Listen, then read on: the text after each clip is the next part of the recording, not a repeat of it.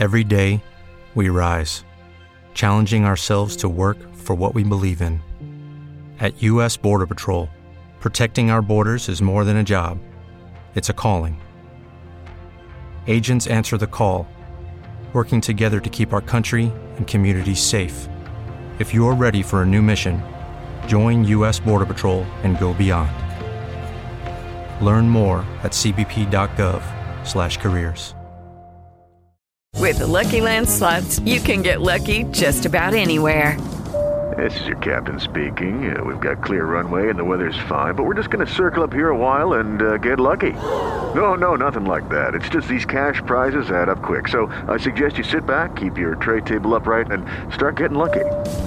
Play for free at LuckyLandSlots.com. Are you feeling lucky? No purchase necessary. Void where prohibited by law. 18 plus terms and conditions apply. See website for details.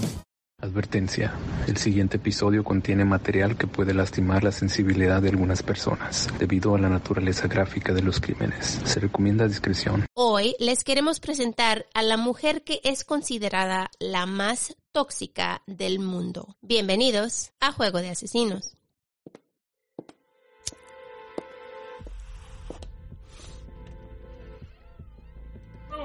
No, no, don't do it.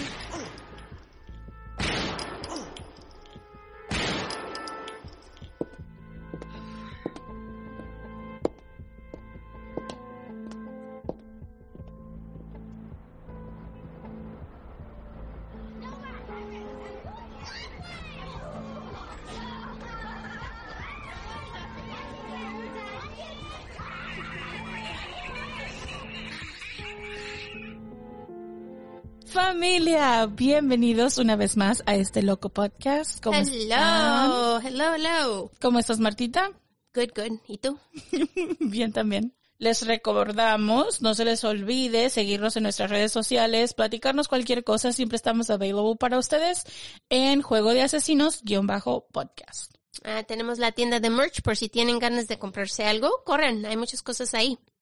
Y también si son parte de Evox Premium o son parte o quieren ser parte de nuestras mecenas, pueden hacerlo presionando el botoncito de apoyar. Estamos ahorita tratando de subir por lo menos dos audios al mes. Obviamente si hay algún extra más que podamos subir, lo vamos a subir durante el mes, pero mínimo son dos episodios extras en um, mecenas y son poquito más largos que los minis, pero un poco más pequeños que los regulares. Ya. If Así that que este episodio es para ustedes, los que nos están apoyando muchísimo. Mil gracias, los amamos. Gracias por su apoyo, gracias por estar ahí con nosotros y pagar las mecenas y pagarlo Sí. la extra. Estamos agradecidas, así que mil, mil, mil gracias. Y ahora sí, un pequeño recordatorio. No somos profesionales, No somos locutores, ni narradoras, ni investigadoras, ni abogadas, ni policías. ni especialistas de ningún tipo. No, solo somos dos simples mortales a las que les gusta mucho el true crime. Y hacemos muchísimo research para los casos que aquí se presentan. Usamos el Spanglish porque es lo que nos fluye. Este podcast es una combinación extraña entre true crime y risas, Y no, no nos reímos del crimen. ni de las víctimas, Nos reímos de nuestros muy malos ejemplos, tonterías, mala pronunciación, usually me, eh, me too. entre otras cosas. Si en algún momento crees que el true crime, la risa o cualquier cosa que hacemos en este podcast no van de la mano, No somos el podcast para ti. Sorry, bye. lo sentimos, no te vamos a gustar, créenos, pero te agradecemos que hayas intentado. Y esperemos que encuentres el podcast de tu agrado dentro de la plataforma de iBox que tiene muchísimos. Yo soy Marta. Y yo soy Kiki. ¿Están listos? Vamos a jugar. Gloria Cecilia Ramírez nació el 11 de enero de 1963 en Riverside, California. Ella y su esposo se casaron jóvenes y tenían dos hijos. Atendían a la iglesia cercana en su comunidad y Gloria era una señora muy linda que siempre tenía amigos y siempre ayudaba a su comunidad en lo que fuera. De acuerdo al reverendo de su iglesia, Brian Taylor, Gloria era una amiga para todos y nadie era un extraño en su presencia. Ella amaba a todos y los hacía sentir amor, felicidad cuando estaban cerca de ella. Gloria tenía problemas de salud, pero como era mujer que estaba siempre feliz, nadie lo sabía. Lo que ella ocultaba era que pasaba todo el tiempo tomando medicamentos para el dolor. Su doctor le decía que no tenía nada.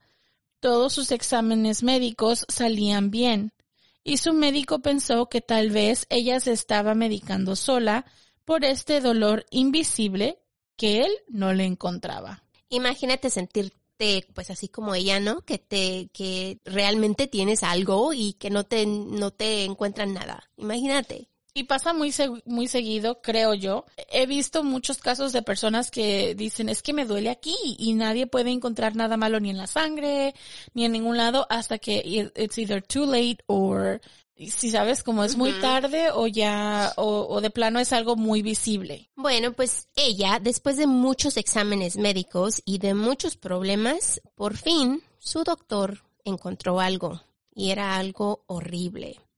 Gloria, a la edad de 31 años, fue diagnosticada con cáncer cervical. Lo malo fue que como duraron tanto para diagnosticarla, estaba en las últimas etapas de la enfermedad. Seis semanas después, el 19 de febrero de 1994, Gloria se despertó con un dolor tremendo y le dijo a su esposo asustada, me duele mucho. Le dijo que su corazón estaba palpitando muy rápido y que no se sentía bien. Su esposo llamó al 911, ya que no podía ayudarla. Más bien, no sabía cómo ayudarla. La ambulancia la llevó al Hospital General de Riverside a aproximadamente las 8.15 de la noche. Inmediatamente se la llevaron a la área de trauma. Gloria estaba despierta, pero no podía hablar bien. Todo lo que decía era rarísimo y no le entendían. Estaba respirando profundamente y su corazón palpitaba muy rápido. De acuerdo a Discover Magazine, su corazón estaba palpitando tan rápido que sus venas no tenían sangre y por esto su presión estaba muy baja. Los doctores no sabían qué tenía, porque esto jamás lo habían visto en alguien tan joven como ella. No fue hasta que empezaron a tratarla que las cosas se convirtieron súper raras. En segundos, su visita a la sala de emergencias se convirtió en la más rara con eventos extraños en la historia del hospital. Empezaron a tratar sus síntomas primero dándole medicina para calmarla. Esto es práctica común con pacientes del mismo estado que ella. Y sí, porque cuando tienes un cáncer terminal que produce muchísimo dolor, lo único que están tratando los doctores en el hospital es de hacerte sentir cómodo. Right porque no hay forma de curar que está ella. Entonces, para ese tiempo le dan lo que necesita para para pues, tenerla cómoda. Eso. Siguieron con medicamento para tratar de calmar sus palpitaciones y le tuvieron que pues entubar para ayudarle a respirar, porque para eso ni podía ya respirar sola. A pesar de todo esto, aún no podían calmarla y en una ocasión su corazón paró completamente. Tuvieron que resucitarla. Los doctores le rompieron su blusa y cuando lo hicieron notaron que su piel brillaba, así como que si estuviera cubierta en aceite. Esto se les hizo rarísimo. Al mismo tiempo, muchos de las enfermeras notaron un olor raro. Lo describieron como un olor dulce, como fruta, y otros decían que olía ¿Te está gustando este episodio? Hazte fan desde el botón Apoyar del podcast de Nivos. Elige tu aportación y podrás escuchar este y el resto de sus episodios extra. Además, ayudarás a su productor a seguir creando contenido con la misma pasión y dedicación. Lucky Land Casino asking people what's the weirdest place you've gotten lucky. Lucky? In line at the deli, I guess. Aha, in my dentist's office.